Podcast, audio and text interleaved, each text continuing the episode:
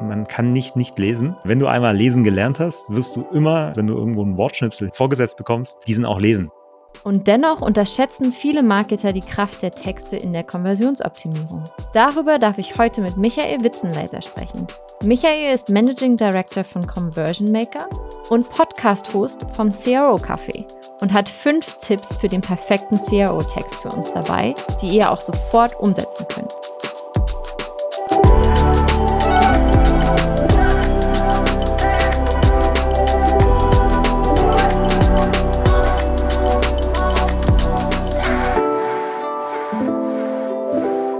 Mein Name ist Jennifer Lapp und ich führe euch durch diese Episode von Listen and Grow. Hallo Michael, schön, dass du dabei bist. Ja, hallo, freut mich sehr, heute bei euch zu sein.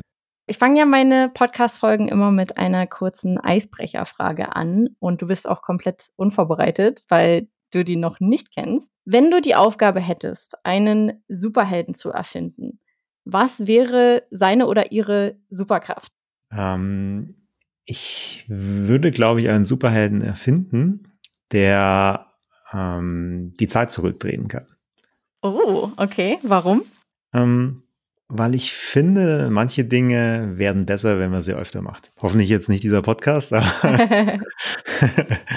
äh, ich bin ein großer Fan davon. Also ich finde es cool, ein Superheld zu sein, der die Zeit zurückdrehen kann. Ja. Gibt es irgendwas Besonderes, was du jetzt recently quasi ändern würdest oder nochmal machen wollen würdest? Nichts Konkretes, ja. Aber ähm, ich glaube, zu einer Optimierung gehört immer, äh, sich die Dinge kritisch anzuschauen, die man macht und zu überlegen, was kann man noch besser machen. Und die Zeit ist eine der wenigen Dinge, die man nicht anders machen kann. Dinge, die passiert sind, sind passiert, ja. Also ich bereue nichts, aber ich könnte mir vorstellen, dass man manche Dinge vielleicht noch optimieren kann. Ja. Das passt auch so ein sehr schöner Einstieg in das Thema des heutigen Podcasts. Konversionsoptimierung oder CRO zieht sich ja bei dir, wenn man dein LinkedIn anschaut oder deinen Lebenslauf anschaut, schon durch deine Karriere durch. Warum brennst du so für das Thema? Was mir unheimlich viel Spaß macht, mit Zahlen zu arbeiten und vor allem äh, Marketing und psychologisches Wissen damit zu kombinieren. Und das, da ist äh, Conversion Rate Optimierung eben die Disziplin, die da am meisten in dem Bereich hergibt. Ich habe äh, früher, als wir Conversion Optimierer bei uns eingestellt haben, immer gesagt, also als Conversion Optimierer musst du einfach entweder in allen Bereichen super sein oder musst ein interdisziplinäres Team haben, aber es ist schon sehr viel, was du dafür kennen musst. Statistik, Datenanalyse, Psychologie und das macht's aus. Also ich äh, mache das Thema jetzt seit über sieben Jahren und lerne trotzdem noch jeden Tag dazu und das äh, ist das, was mir eben großen Spaß auch macht. Ne? Wie bist du denn dazu gekommen? Also durch deine durch deine Karriere? Also äh, zum Thema Conversion-Optimierung bin ich, äh, wie gesagt, vor knapp sieben Jahren gekommen, weil wir damals eine, also wir haben eine Performance-Marketing-Agentur gegründet und haben uns überlegt, was sollte unser Schwerpunkt sein? So eine klassische Full-Service-Agentur wollten wir nicht sein, sondern eine mit Schwerpunkt eben.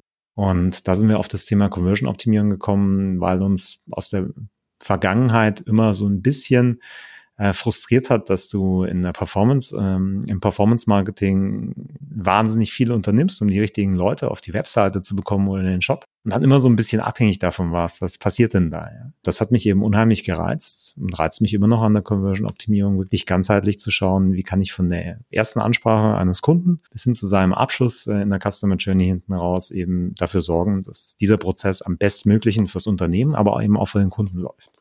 Du bist ja in, mit Conversion Maker, wie lange seid ihr da jetzt schon dran mhm. an dem Tour? Äh, knapp über zwei Jahre. Und ihr spezialisiert euch hauptsächlich auf Texte, wenn ich das richtig verstanden habe. Also unser Ansatz ist wirklich viele Bereiche der Webseite zu optimieren. Das erste Modul, was wir jetzt haben, das äh, zielt auf Text, Texte ab, aber wir arbeiten gerade schon am zweiten Modul, wo es um die Optimierung und Generierung auch von Bilder geht. So werden viele weitere Module auch noch kommen, bis eben ja äh, es eine ganzheitliche Suite ist, mit der du deine Webseite perfekt optimieren kannst. Cool, ich bin auf jeden Fall sehr gespannt. Beim Testen denkt man ja im ersten Moment, also beim CAO-Testing, denkt man ja im ersten Moment viel an Bilder, Button, Farben, so der, die Klassiker oder ganze ähm, Bestellprozesse, wie der Ablauf ist, ob man da jetzt oben einen ähm, Progress-Bar sehen kann, etc. Du hast aber direkt auch für uns heute ein paar Tipps mitgebracht, wie man Texte direkt optimieren mhm. kann. Magst du da mal so deine Top-Tipps mit uns teilen? Gern. Also ich ähm, kann dir spontan fünf Tipps äh, für einen perfekten Text geben. Und das äh, Spannende daran ist, das merkt man auch. Also ich sage immer, man kann nicht nicht lesen. Das bedeutet, wenn du einmal lesen gelernt hast, wirst du immer, und sei es bloß, wenn du irgendwo einen Wortschnipsel vorgesetzt bekommst, diesen auch lesen. Und das ist etwas, was man sich unheimlich gut zunutze machen. Es gibt einen automatischen Lesereflex.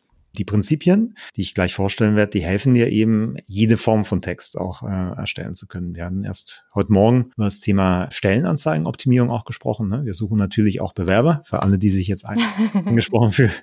Packen wir dann gleich in die Show Notes eure Karriere-Webseite.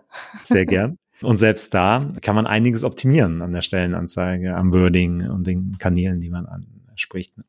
Also man sieht, Text ist einfach ja, omnipräsent. Kommen wir jetzt zu den fünf Tipps kurz zu sprechen. Also was wir sehr stark machen, ist eben das Thema Emotionalität. Das heißt, wenn du möchtest, dass Leute aktiviert werden, brauchst du Emotionen, egal ob es sich jetzt um ein B2B-Produkt äh, handelt oder äh, ein klassisches B2C-Produkt. Emotionen spielen immer eine Rolle, weil du immer von Mensch zu Mensch verkaufst. Es gibt eben klassische, emotionale, positiv beladene Wörter, mit denen ich arbeiten kann. Also zum Beispiel haben die meisten Leute positive Assoziationen mit dem Wort Urlaub. Ja. Äh, wenn du es nur irgendwo liest, wirst du dich äh, an diese positiven Emotionen erinnern. Ne? Und so gibt es eben viele Triggerwörter, ähm, die dafür sorgen, dass du schon mal positiv eingestellt bist. Ne? Das kann zum Beispiel auch das Thema Geschenk sein, Freude, Spaß. Das sind alles Worte, die automatisch bei dir eine positive Reaktion hervorrufen. Und die kann man eben in so einem Kon Kontext sehr gut einsetzen. Heißt, in deiner Stellenanzeige kannst du auch das Wort Spaß verwenden oder Freude an der Arbeit. Urlaub. Oder auch Urlaub gibt's genau. Und damit dann eben auch positive Emotionen erzeugen. Das zweite Thema ist das, das Nutzenversprechen für den Kunden immer eine sehr, sehr große Rolle spielt. Das heißt, Viele Unternehmen, wenn sie ein Produkt vorstellen, sprechen erstmal von ihrem Unternehmen, von ihrem Produkt, vergessen aber häufig den Kundennutzen oder wenn, dann kommt der ganz zum Schluss. Also auch das klassisches Thema, dass man dann wirklich direkt aufgreifen kann und sagen kann, was hast du denn davon? Warum solltest du diesen Artikel lesen? Warum solltest du dieses Produkt kaufen? Warum solltest du dich damit beschäftigen? Das sind so klassische Einstiegsfragen, die sehr, sehr viel bringen, wenn ich das am Textbeginn schon ganz klar erläutere. Ne? Du bist heute hier, weil du möchtest das und das machen. Mhm. Tipp Nummer drei, ich hatte es gerade schon kurz angesprochen, das Thema weil. Eine Begründung zu liefern ist immer sehr, sehr wichtig. Nicht nur im, im Punkt Nutzenversprechen, sondern allgemein, wenn du Argumente hast, begründe sie mit einem weil oder warum ist das so. Auch da kommt wieder eine psychologische Komponente zum Tragen. Das wurde in verschiedenen Studien auch bewiesen, dass äh, Leute positiver darauf reagieren, wenn sie eine Begründung dafür bekommen. Da gibt es ein sehr altes äh, Experiment, wo an einem Drucker, es war ein Fotokopierer, ein Experiment durchgeführt wurde, um zu schauen, was muss ich machen, um am Fotokopierer, wenn ich wenig Zeit habe, vorgelassen zu werden. Und eine der Erkenntnisse daraus war, eine Begründung dafür zu liefern. Okay. Es gab verschiedene äh, Tests. Also einmal habe ich gesagt, weil ich muss sofort zurück in meine Vorlesung und, und, und. Also das waren so in diesem Setup dieser Studie. Ich glaube, die war aus den 70ern das Thema. Und dann äh, wurde das in einem Experiment auf die Spitze getrieben. Da wurde dann einfach als Begründung angegeben, weil ich hab's eilig. Ja. Okay. Ähm, und allein das hat schon gewirkt. Ne? Also man sieht, allein das Wort weil, egal ob es jetzt eine Begründung liefert oder nicht, eine plausible, sorgt dafür, dass Leute es als nachvollziehbar. Was aber auch so verrückt ist, weil wenn ich mir jetzt vorstelle, ich stünde in dieser Schlange zum Kopieren, habe ich es ja vielleicht auch eilig. Also und nicht nur der, der jetzt hinter mir fragt, kann ich diese drei Seiten jetzt auch kopieren, weil ich hab's eilig. Dann würde ich als Berliner wahrscheinlich sagen, ja, ich auch. ähm, ja. Ist interessant, dass das dann, dass in der Studie dann bewiesen wurde, dass man dann tatsächlich vorgelassen wird, wenn man Absolut, ja. so einen einfachen Grund mit angibt. Klappt, wie gesagt, nicht bei jedem, aber beim Mehr, äh, bei der Mehrheit der Nutzer war das so. Und, ich, ähm, und wir machen die Erfahrung, dass es eben auch heutzutage noch in, in vielerlei Hinsicht so ist. Und vielleicht sogar noch mehr als damals äh, in diesen Studien. Weil, äh, wenn du dich mal umschaust beim Thema Produktbeschreibung oder Texten, also ich nehme es mittlerweile sehr äh, bewusst wahr, gibt es dort ein Weil oder nicht? Ja? Mhm. Es kommt sehr, sehr selten vor, ja, dass Leute das einsetzen. Wie würdest du das in der Produktbeschreibung unterbringen? Mhm. Also wenn ich meine Produktvorteile habe oder mein Nutzenversprechen, zum Beispiel dieser Drucker ist der schnellste, den es in diesem Gebäude gibt, weil du kannst äh, 300 Seiten pro Minute drucken oder wie auch immer. Ich bin jetzt kein Druckerexperte.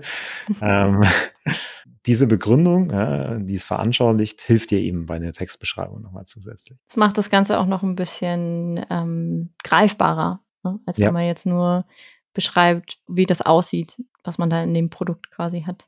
Ja, oder du gibst mir eine Begründung, warum das so ist, ne? weil er ein ultra High-Speed äh, Druckverfahren nutzt. Äh, mhm. Wie auch immer. Das war Tipp Nummer drei. Kommen wir zum Tipp Nummer vier. Da ist es bei uns so, dass wir bei Texten feststellen, dass die Textkomplexität eine ganz große Rolle äh, spielt. Okay. Das heißt, äh, wenn ich es einfach ausdrücke, also sprich in kurzen Sätzen, verstehen es deutlich mehr Leute, als wenn ich jetzt in sehr vielen Einschüben etc. arbeiten mit Texte. Mhm. Und das ist eben auch so ein Trugschluss, den viele haben. Das heißt, wenn ich etwas informiert ausdrucken äh, möchte, sagen wir mal so, dann neigen viele dazu, es sehr kompliziert in einem Text auszudrücken. Mhm. Und das ist genau der falsche Weg, weil ähm, ob es sei es jetzt im B2B oder B2C-Umfeld, es ist nie verkehrt, es sehr einfach auszudrücken, ne? mhm. weil ich so sicherstelle, dass alle Leute es verstehen. Ne? Wenn ich sehr kompliziert ausdrücke, dann spreche ich damit eben nur einen kleinen Teil der Nutzer noch an. Das heißt, selbst bei denen hilft es, wenn ich es einfach ausdrücke. Ja. Es wird selten vorkommen, dass sich jemand beschwert, weil er den Text zu einfach findet, aber relativ häufig wahrscheinlich vorkommen, man kennt es selber aus der studentischen Arbeit, ne, dass der Prof sagt, Mensch, da hast du dich aber kompliziert ausgedrückt, äh, wie auch mhm. immer. Und man merkt, es fällt da einfach auf. Das ist auch mein fünfter Tipp sozusagen, äh, behaltet den Lesefluss eurer Leser im Blick. Das heißt, ihr seid wie so eine Art DJ, wenn ihr einen Text schreibt. Das bedeutet, ihr gebt vor, wie die Musik ist, wie das Tempo ist, etc. Und ihr könnt euch das positiv wie negativ zunutze machen. Das heißt, wenn ihr es schafft, den Leser in eine Art Flow zu bringen, ne, dass er äh, im Textfluss drin ist, dann könnt ihr bewusst mit diesem Element spielen. Man kann sagen, okay, wenn ich jetzt einen Bestellprozess oder was habe und ich bin jetzt darauf angewiesen, dass die Nutzer das bekommen, was sie zu äh, erwarten hoffen. Also sprich, da möchte ich nicht, dass die Leute anfangen nachzudenken, ja, sondern ich möchte, dass die Automatismen, äh, Automatismen bei Leuten greifen.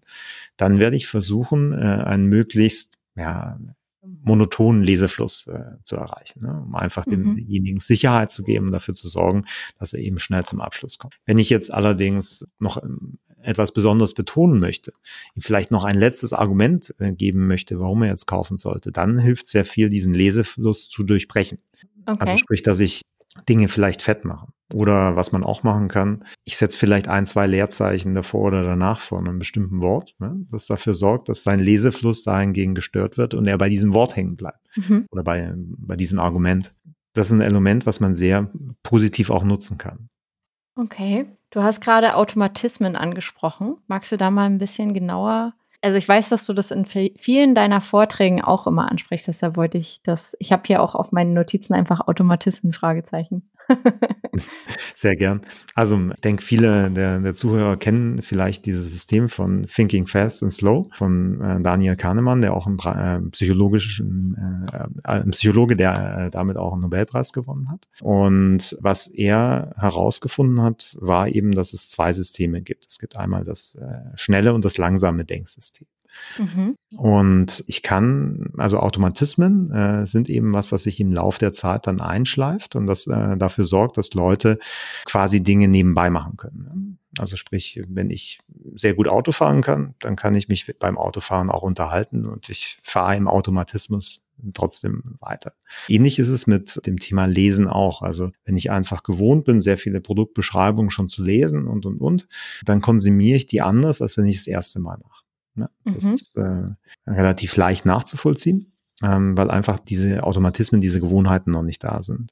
Und das ist das, was ich bei dem Lesefluss positiv oder negativ einsetzen kann. Ne? Das heißt, dass die im Kopf eingeschliffenen Automatismen dann greifen und ich dafür sorge, dass es so durchgeht ne? oder dass ich dann bewusst den Lesefluss vielleicht unterbreche, um nochmal etwas Bestimmtes hervorzuheben. Und diese Automatismen, die kann ich nicht nur in Texten eben verwenden, sondern das ist auch einer der Gründe, warum sich zum Beispiel viele Shops im Design äh, immer mehr ähneln, ne? weil sie eben diesen Effekt nutzen wollen, dass äh, bestimmte Automatismen schon eingeschliffen sind. Wenn der Button immer rechts oben ist, ne, dann sind die Leute es gewohnt ne, und äh, werden dann automatisch eher draufklicken, als wenn ich den plötzlich wohin platziere, äh, was der User nicht erwartet. Und mhm. das ist etwas, was äh, man unbedingt im Hinterkopf behalten sollte. Das heißt, äh, sich die Frage zu stellen, möchte ich jetzt den Nutzer in seine Automatismen bringen oder möchte ich sie bewusst durchbrechen, um nochmal etwas Besonderes hervorzuheben oder nochmal einen Schritt äh, mit einzubauen. Also ein Beispiel, wie, warum es sinnvoll sein kann, Automatismen zu durchbrechen, wäre zum Beispiel, ich möchte nochmal einen Zusatz nutzen, einen, einen Vorteil vorheben. Man kennt es vielleicht aus Werbeanzeigen oder E-Mails ich bringe plötzlich eine PS-Zeile dick äh, gedruckt rein, wo drin steht, also nur bis äh, Ende der Woche gibt's nochmal 20 Prozent drauf. Mhm. Dann unterbreche ich quasi äh, diesen Lesefluss, um diese Mitteilung nochmal reinzubekommen. So kann ich dann auch in Texten spielen. Ich kann Dinge fett machen, etc., um eben bewusst die Leute auf solche Dinge zu leiten. Du hast ja gerade auch mit dieser PS-Zeile noch ein anderes psychologisches Prinzip mit angesprochen, äh, worauf du auch öfter eingehst in deinen Webinaren, das künstliche Verknappung oder Scarcity, wie das so. Wie kann man das in Texten am besten unterbringen? Ich kenne es jetzt halt aus, wenn ich bei Booking.com auf die Seite gehe und dann steht da halt nur noch zwei Zimmer in diesem Hotel frei. Genau, also in der Regel sollte man wirkliche Verknappung dort einsetzen, äh, sonst fällt es einem auf die, auf die Füße. Verknappungsmechanismen äh, sorgen dafür, dass Nutzer äh, eine gewisse Urgency spüren. Also sprich, mhm. äh, wissen, okay, es, ich habe jetzt irgendwas Limitiertes ne, und das möchte ich unbedingt haben. Das ist so ein ganz natürlicher Reflex bei den Nutzern, den man sich dadurch äh, zunutze machen kann. Und eine gute Möglichkeit, um das eben textlich hervorzuheben, ist wie gesagt die PS-Zahl, weil man mhm. steht abgesetzt von allem anderen und fällt einem in der Regel dann auch direkt ins Auge. Auch deshalb, weil man heutzutage leider nicht mehr so viel Briefe schreibt, also die PS-Zeile dann auch nicht mehr jeden Tag sieht ja? mhm. und dementsprechend da auch seine Aufmerksamkeit drauf bekommt. Ja. Weil ich finde, Verknappung ist ja auch so ein, man hat auch einfach auf jeder Webseite inzwischen oder in fast jeder E-Mail irgendwie dieses jetzt wirklich nur für einen kurzen Zeitraum verfügbar oder wie kann man als Online-Shop dann noch weiter hervorstechen, wenn man das gleiche Angebot hat wie zum Beispiel Amazon und der Kunde eigentlich weiß, ja, das T-Shirt kann ich auch bei, bei Amazon finden. Finde ich einen ganz wichtigen Punkt. Also meine Antwort darauf ist tatsächlich durch besondere andere Texte. Ne? Ein, ein Punkt, den ich ja vorhin schon angesprochen habe, ist, natürlich orientieren sich viele Shops an Amazon.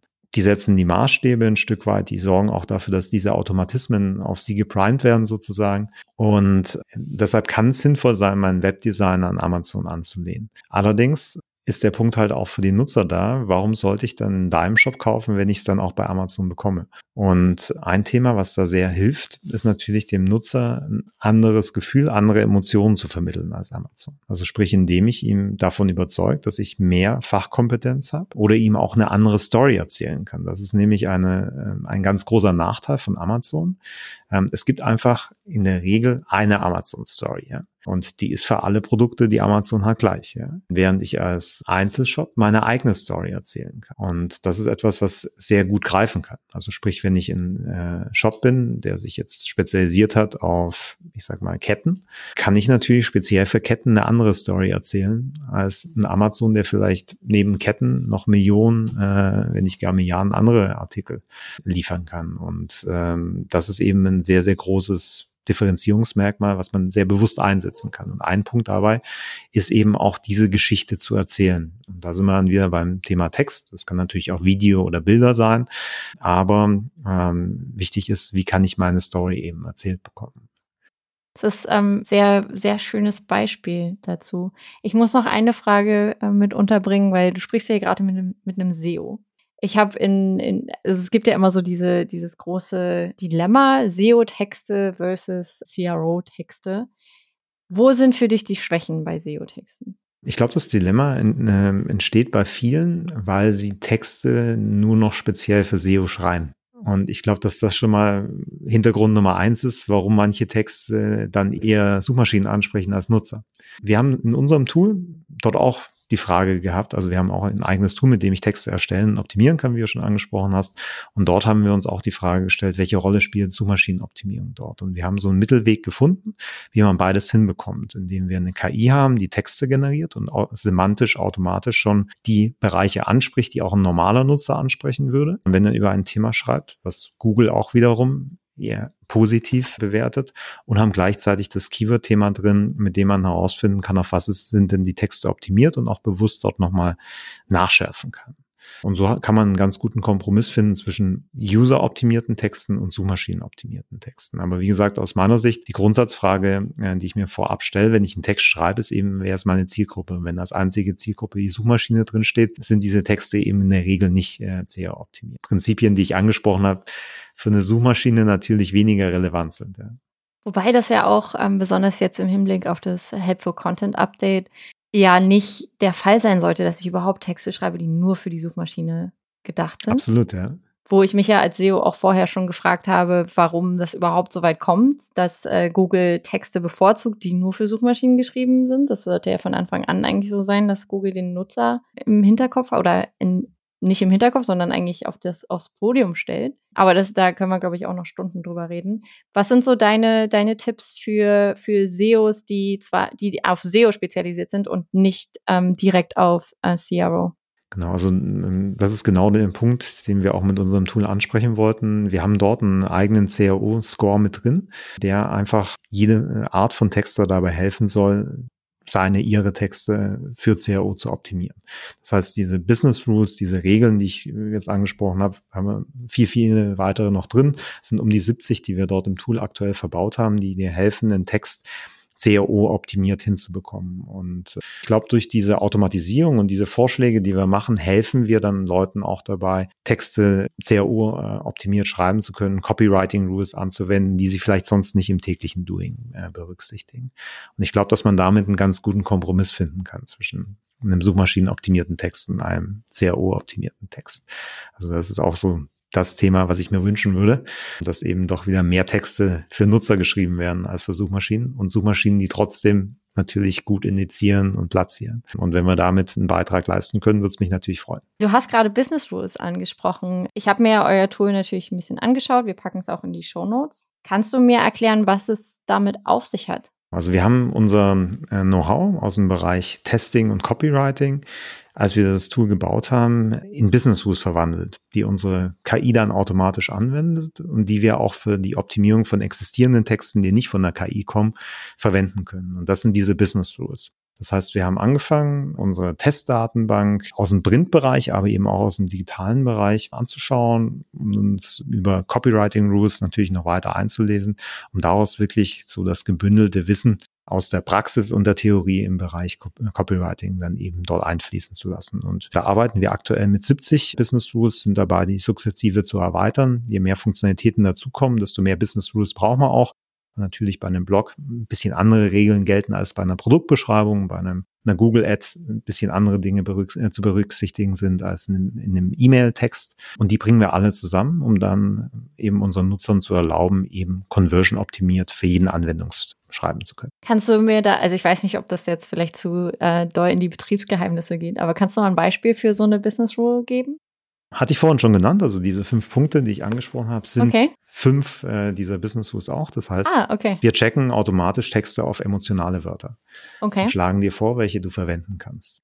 Und das funktioniert dann anhand der KI, die gefüttert ist mit anderen vorhandenen Texten. Mhm. Kann man das dann auch so verbinden, dass sie jetzt zum Beispiel, wenn, wenn du sagst, ihr gebt ja auch die, könnt ja auch die SEO-Keywords quasi vorgeben, dass ihr das auch so ausbaut, dass ich mir zum Beispiel auch die Top 10 Results mit reinziehe und halt gucke, worüber schreibt mein, mein Wettbewerb? Ja, also auch das wird momentan schon von uns umgesetzt, zum Beispiel im Blogbereich. Wir sind jetzt dabei, es eben auf alle anderen Bereiche auch noch zu übertragen, wo wir tatsächlich dir Vorschläge machen, was sind so die Themen, die du unbedingt in deinem Artikel behandeln solltest. Mhm. Ähm, das macht unsere KI automatisch. Äh, du hast angesprochen, also diese äh, Business Rules, die haben wir der KI auch beigebracht, sodass sie dementsprechend texten kann und erlauben eben auch nicht von der KI geschriebenen Text diese Business Rules anzuwenden, um eben damit auch existierende Texte optimieren zu können. Das heißt, mit unserem Tool kannst du äh, dein Analytics-System verbinden. Wir crawlen deine Seite und sagen dir dann auch, welche Texte auf deiner Seite gut oder schlecht sind automatisch. Und dann kannst du auch existierende Texte damit optimieren. Cool. ja, so macht großen Spaß. Wir haben gerade auch einige Studien. Ja. Wir überprüfen gerade zum Beispiel, wie häufig Rechtschreibfehler in großen Shops vorkommen und so. Das sind auch Dinge. Mhm. Unseren, also Rechtschreibfehler auch eine unserer Business Tools sozusagen, äh, mhm. äh, weil wir einfach gelernt haben, dass Rechtschreibfehler ne, den Lesefluss äh, natürlich äh, negativ beeinflussen und dementsprechend auch ein Conversion Killer sein. Also es ist wahnsinnig interessant, wie viele Rechtschreibfehler es doch in Shops gibt. Ne? Also wir werden da jetzt eine, eine Studie veröffentlichen. Okay. Innerhalb der nächsten Wochen noch wirst du dann auch die Ergebnisse sehen, aber es war für uns einfach faszinierend, wie, wie häufig das, das auftritt. Wie viele Shops habt ihr euch da angeschaut?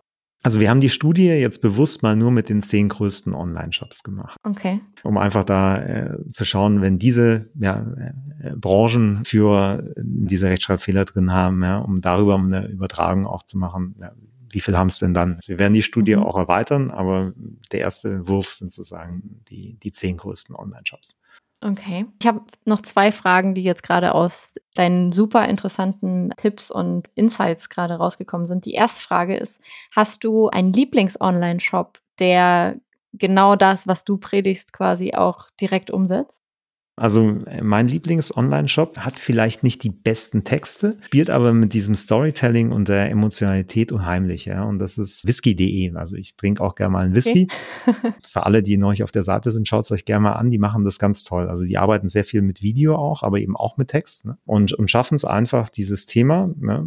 ich bekomme meinen Whisky im Zweifel eben auch bei Amazon, so aufzuladen mit einer persönlichen Story und ganz persönlichen Note in diesem Shop, dass ich bewusst, auch wenn teilweise gilt nicht fürs ganze Sortiment, manchmal Amazon auch günstiger, wäre ich tatsächlich dort. Okay. Und was den ähm, B2B-Bereich angeht, hast du da eine Lieblingswebseite, die deine Tipps besonders gut umsetzt?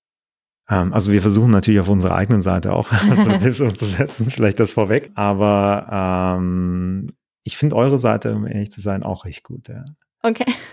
also ich, ich mag's, also äh, bei B2B-Seiten, also wenn ihr es auch für eure eigene Seite mal testen wollt, ist für mich so das erste Ausschlusskriterium tatsächlich, äh, wird denn das Problem des Kunden angesprochen, also diese Nutzerperspektive. Mhm. Und ich finde, man erkennt sofort auf einer B2B-Seite, ob man jetzt wirklich als User abgeholt wird oder nicht. Und, ähm, wenn ihr auf so eine Seite geht und dieses Gefühl daher äh, da ist, dann hat diese Seite bei mir schon einen sehr, sehr großen Pluspunkt. Da ihr eure Technologie natürlich auch für eure eigene Seite einsetzt, äh, habe ich das bei euch auch, um ehrlich zu sagen. Ja. Ähm, von dem her, ja, äh, ist das eine, eine ganz gute Basis dafür. Du hast ja gerade schon ein paar angesprochen, aber was sind für dich so die größten Konversionskiller? Es gibt so ein, ein paar äh, Stopwords, die äh, die Shops einsetzen, ähm, okay. die ich manchmal schwierig finde. Also zum Beispiel es ist ja rechtlich so, dass ich äh, dem Nutzer vor seinem Kauf darüber belehren muss, dass er jetzt einkauft. Ne? Mhm. Das heißt, ich muss auf der Bestellbestätigungsseite ihm jetzt sagen, jetzt bestellen oder jetzt kaufen. Mhm. Das Problem ist bloß, dass viele Shops dieses Prinzip natürlich durchgängig anwenden. Das heißt, von meinem Ersteinstieg, den ersten Button, die ich sehe, bis zum Schluss, steht dann überall jetzt kaufen oder jetzt bestellen. Und das finde ich einen enormen Conversion Killer, weil ich dem Kunden quasi schon mit dem Checkout vor der Nase wähle, bevor ich ihm überhaupt das Produkt erklärt habe oder gezeigt habe. Und das ist etwas, mhm. was leider sehr viele Shops falsch machen, was ich unbedingt auch ändern würde, ja. weil es sorgt dafür, dass Kunden diese Buttons gar nicht mehr so wirklich wahrnehmen. Mhm. Ich habe denselben Effekt wie bei der Bannerblindheit mit solchen CTAs im Shop. Ja. Mhm. Das ist so ein bisschen das Problem. Einerseits möchte ich natürlich Automatismen wecken, ja, aber andererseits, ja, wenn die Kunden da nicht drauf reagieren, habe ich auch ein Problem. Ja. Und äh, ähm, das ist etwas, wo ja die meisten Shops aus meiner Sicht allein schon dabei relativ viel Potenzial verschenken. Mhm. Du würdest es dann quasi eher lösen, dass ich diesen ersten Button auf der Produktseite vielleicht als in den Warenkorb legen oder so bezeichne? Es kommt drauf an. Also die Frage, die ich mir stellen muss, bin ich ein Shop, wo ich davon ausgehen kann, dass die Nutzer sich gar nichts zu dem Artikel durchlesen wollen. Nehmen mal an, du würdest jetzt Nivea-Creme verkaufen. Dann macht es, äh, glaube ich, wenig Sinn, den Leuten zu erklären, was Nivea-Creme ist. Ne? Ist allgemein gebräuchlich. Ich muss jetzt nicht erklären, warum die besonders gut ist. Das heißt, ich habe einen Preis, ich habe diese Creme, ich lege ihn in den Warenkorb. Wenn ich jetzt allerdings ein Produkt habe, das nicht von sich aus so klar und wenig erklärungsbedürftig ist, dann sollte ich immer von dem Fall ausgehen, dass sich die Leute wirklich auch mit diesem Artikel beschäftigen. Also sprich draufklicken, vielleicht das eine oder andere anschauen, durchlesen und dann erst die Transaktion durchführen wollen. Mhm. Und das muss ich einfach berücksichtigen. Ja. Ich muss eben abwägen, wann macht es Sinn, die Leute sofort in den Kauf zu bringen, weil sie nur dafür da sind, sich wie gesagt nicht mit dem Artikel beschäftigen wollen? Und wann ist es sinnvoll, mit dieser Keule erstmal nicht zu kommen, weil ich erstmal dafür sorgen muss, dass die Leute ein klares Verständnis dafür. Mhm. Ja, auf einer B2B-Seite dann letztendlich auch nichts anderes. Ne? Also wenn du weißt, ne, die Kunden haben den Entscheidungsprozess durch, die haben die ganze Informationskette durchlebt, die kennen dein Produkt, jetzt geht's bloß noch um den Abschluss, dann kannst du natürlich und dann musst du auch diesen CTA-Button möglichst mhm. plakativ darstellen. Wenn du jetzt allerdings ja, so weit noch nicht bist und das erste Mal äh, auf deine Seite kommst, dann wirst du es auch vergleichsweise schwierig haben, ähm, den Kunden gleich zum Abschluss zu bringen. Und das muss ich einfach berücksichtigen und dann die passenden CTAs für meine Zielgruppe haben oder idealerweise eine Personalisierung, wo ich sagen kann, also wenn der jetzt äh, bereits das zehnte Mal da war und alle Infos hat, dann kann ich in meinem Shop eher Transaktionselemente äh, einpacken. Wenn er noch nicht so weit ist, dann versuche ich ihn erstmal peu à peu äh, in diesen Bereich zu bringen. Mhm. Wie würdest du das auf ähm, einer B2B-Seite machen, die jetzt erstmal Leads generieren muss? Zum Beispiel auf dem HubSpot-Blog liest man sich einen Blogartikel durch und der im Idealfall lädt man sich dann ein E-Book mit weiteren Informationen dazu durch. Was wäre da dein Tipp? Ganz uneigennützig gefragt jetzt. Ja. ähm, ich würde stufenweise aufbauen. Also quasi erstmal dafür sorgen, dass ich äh, der oder die Leserin äh, von dem Artikel erstmal den Artikel natürlich durchlese. Und dann würde ich vielleicht den, das E-Book dann über ein, ein, Overlay oder so ganz vorsichtig äh, dann, dann an äh, teasern. Aber erst danach, wenn er es gelesen hat. Also das ist auch ein okay. Problem, warum viele Overlays so ver verschrien sind. Ne? Also ich, viele kriegen bei dem Wort schon Gänsehaut, aber es liegt eben daran, dass es häufig falsch eingesetzt wird. Ne? Man kennt es, ich gehe auf eine Webseite, plötzlich blinkt hier alles auf. Ne?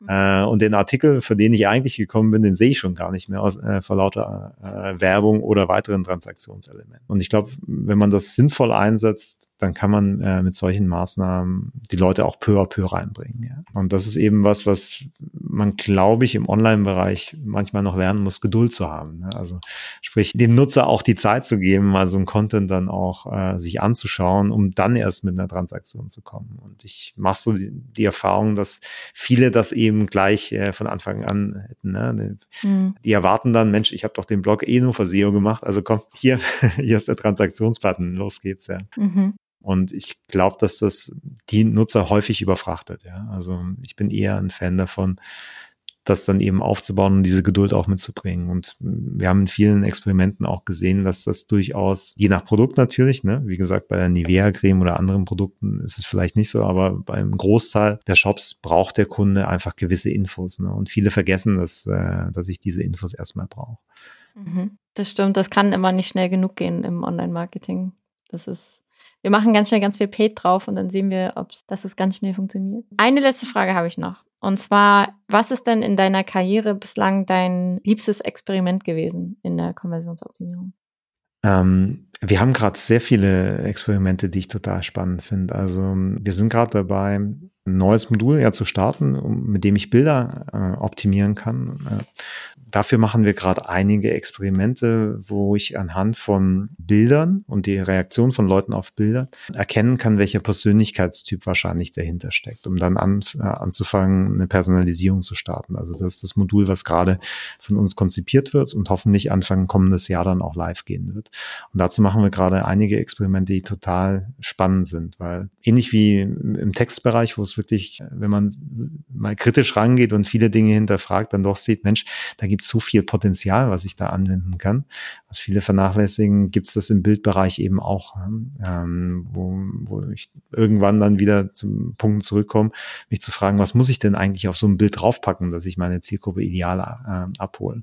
Da kommen wir sehr schnell dann auch in Bereiche, ja, wo dann eben doch manchmal ja Menschen natürlich wieder die Antwort sind oder Kinder oder sonstige Themen. Aber man sieht einfach in Experimenten, es wirkt einfach. Ne? Also es sind Dinge, die, die man eigentlich vielleicht schon weiß ne? oder in Marketingvorlesungen auch gehört hat. Aber wenn man dann in so einen Shop reingeht, merkt man doch, ne? die meisten machen es einfach nicht. Und das dann anhand von Experimenten zu sehen, das finde ich immer sehr interessant, dass man sein Bauchgefühl dann eben doch einem Experiment dann doch äh, ja, beweisen oder auch widerlegen kann das macht es aus meiner Sicht aus. Und äh, das ist auch die Faszination und das, was, was wir ganz gerne an unsere Kunden übertragen wollen, diese Dinge auch mit, mit ihrem Shop, mit ihrer Zielgruppe auszuprobieren. Ne? Ich könnte jetzt noch zehn Fragen stellen, aber ich habe gerade gesehen, wir sind schon sehr, sehr lange dabei. Hast du noch zum Abschluss ein etwas, was du noch mitgeben möchtest? Du hast ja unglaublich viele Insights gerade in den letzten 40 Minuten geteilt mit uns. Irgendwas, was du noch mitgeben möchtest an unsere Zuhörerinnen und Zuhörer?